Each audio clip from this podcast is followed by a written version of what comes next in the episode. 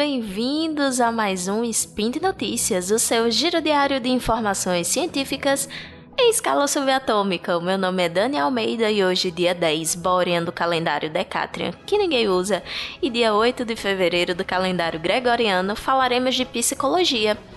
E no programa de hoje, depressão e redes sociais, prós e contras de falar abertamente sobre transtornos mentais na internet, sexualidade e envelhecimento resiliência psicológica e efeitos do estresse no envelhecimento. Roda a vinheta, editor. Speed Notícias.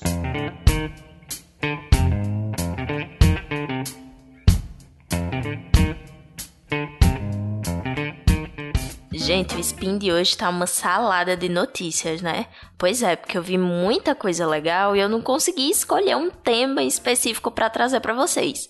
Então, vamos à primeira notícia de hoje, que são os prós e contras de falar sobre transtornos mentais no mundo online, né?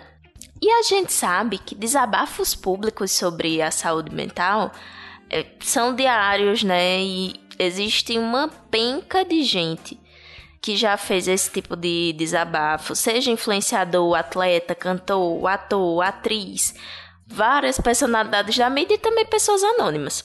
E se antes essas conversas ficavam dentro de casa, né, e as questões mentais eram escondidas a todo custo, hoje isso tem mudado de figura, ainda bem.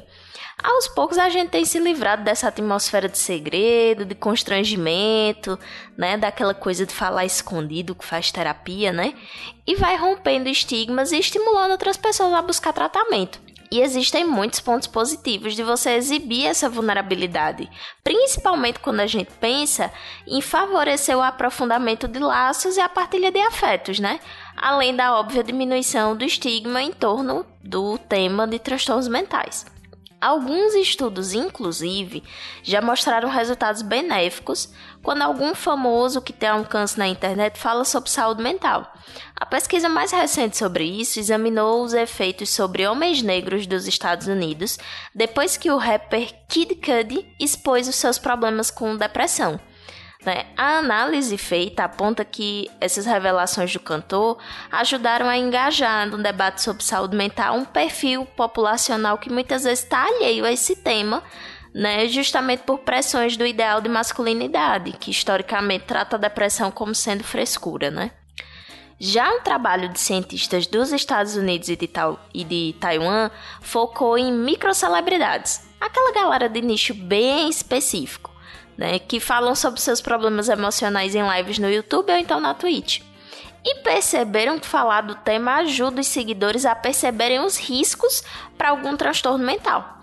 Só que existe um outro porém. Segundo o estudo, né, além disso, é, o fato dessas microcelebridades falarem sobre suas questões de transtornos mentais faz com que elas pareçam mais autênticas, apesar do público ficar um pouquinho em dúvida sobre a credibilidade dessas pessoas como porta-vozes desse tipo de assunto, né?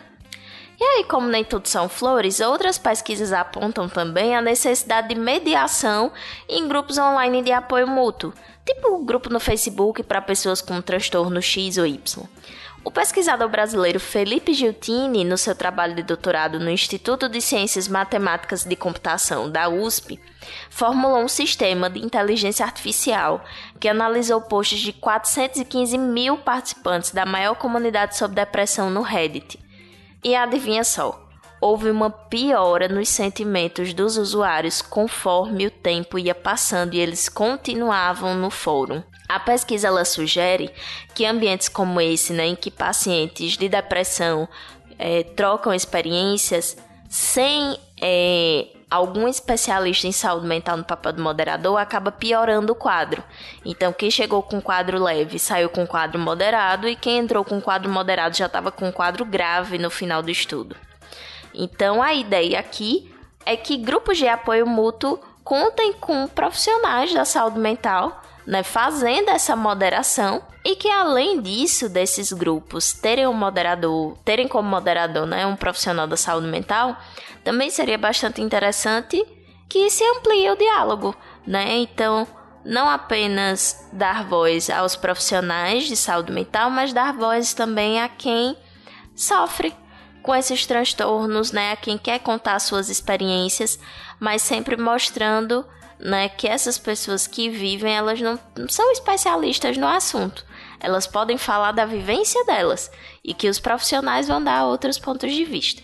No final das contas, o saldo ainda pode ser positivo, né? Mas a gente só precisa ter um pouquinho de cuidado. A segunda notícia de hoje é sobre sexualidade na terceira idade. A gente sabe que a sexualidade ela tá presente ao longo do desenvolvimento humano, né?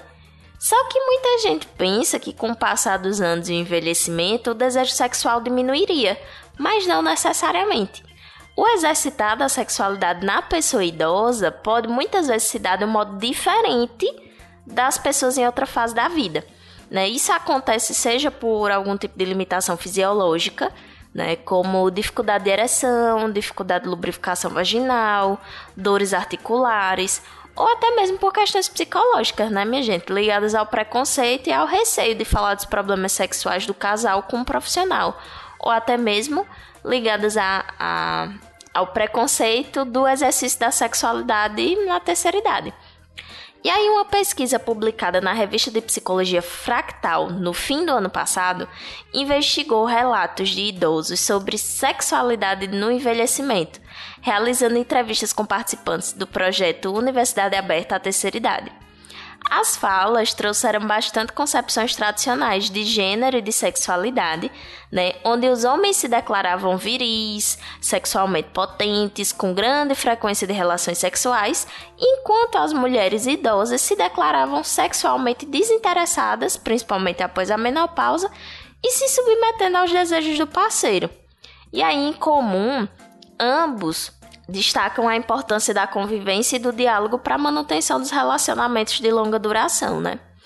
Só que se a gente parar para analisar direitinho, né, as desigualdades de gênero entre idosos homens e idosas no que se refere à sexualidade foram assim encontradas pelos pesquisadores no, nas conclusões desse estudo. Para os idosos, ela é necessária e prazerosa e para as idosas ela é negativa e desnecessária, né? Mas mesmo diante dessas coisas todas, os participantes eles relataram algumas ressignificações sobre a sexualidade que aconteceram no envelhecimento.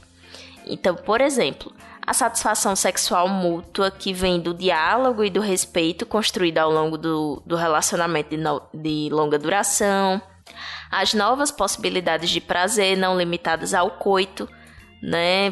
Incluindo masturbação, tá, gente? Então, isso vai de encontro à suposição da assexualidade no envelhecimento. Né? Os idosos fazem sexo sim, muitas vezes isso, isso é, vai ser prazeroso para eles, outras vezes não vai ser, assim como é para todo mundo, tá? E frisa-se que os resultados dessa pesquisa, eles tratam de populações idosas em relacionamentos heteroafetivos de longa duração, então, as conclusões poderiam ser bem diferentes se os públicos se outros públicos, na verdade, tivessem sido ouvidos, né? Casais homossexuais, casais lésbicos, né? Casais em relacionamentos de curta duração, né? Relacionamentos recentes. Então, vamos ver o que é que vem por aí, né? Mas basta frisar para vocês, a vida não acaba na terceira idade. E a nossa última notícia de hoje é resiliência psicológica e efeitos do estresse no envelhecimento. Um estudo produzido pela Universidade de Yale e publicado na Nature conseguiu demonstrar mais uma vez o quanto a exposição crônica ao estresse gera consequências negativas à saúde no longo prazo, aumentando a chance de que o estresse esteja relacionado com um envelhecimento acelerado. Nessa pesquisa foi avaliado se os fatores de resiliência afetam essa aceleração da idade biológica ligada ao estresse.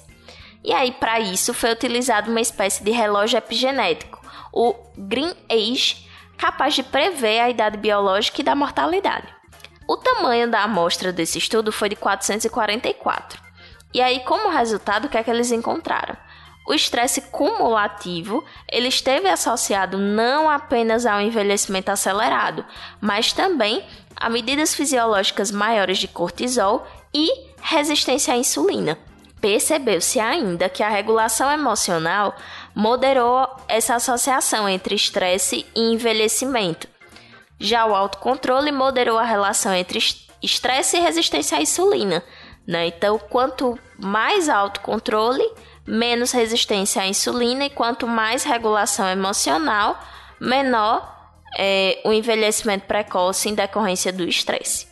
Esses resultados demonstram né, que o estresse cumulativo está associado ao envelhecimento epigenético nas populações saudáveis e também que essas associações são modificadas por fatores de resiliência biocomportamental. Ou seja, regulação emocional é a chave até mesmo para prevenir o envelhecimento precoce, hein? Vamos cuidar dessa saúde mental? E por hoje é só. Todos os links que eu comentei estão lá no post. Vai lá, acessa, deixa teu comentário, tua crítica, tua dúvida. E esse podcast só é possível de acontecer por conta do teu apoio no patronato do SciCast, tanto no Patreon quanto no Padrim e também no PicPay. Comam vegetais, compartilhem memes e façam amigos. Um cheiro e até amanhã!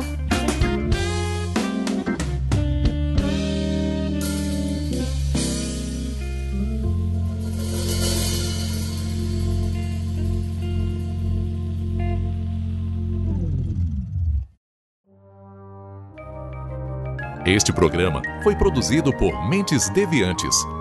deviante.com.br.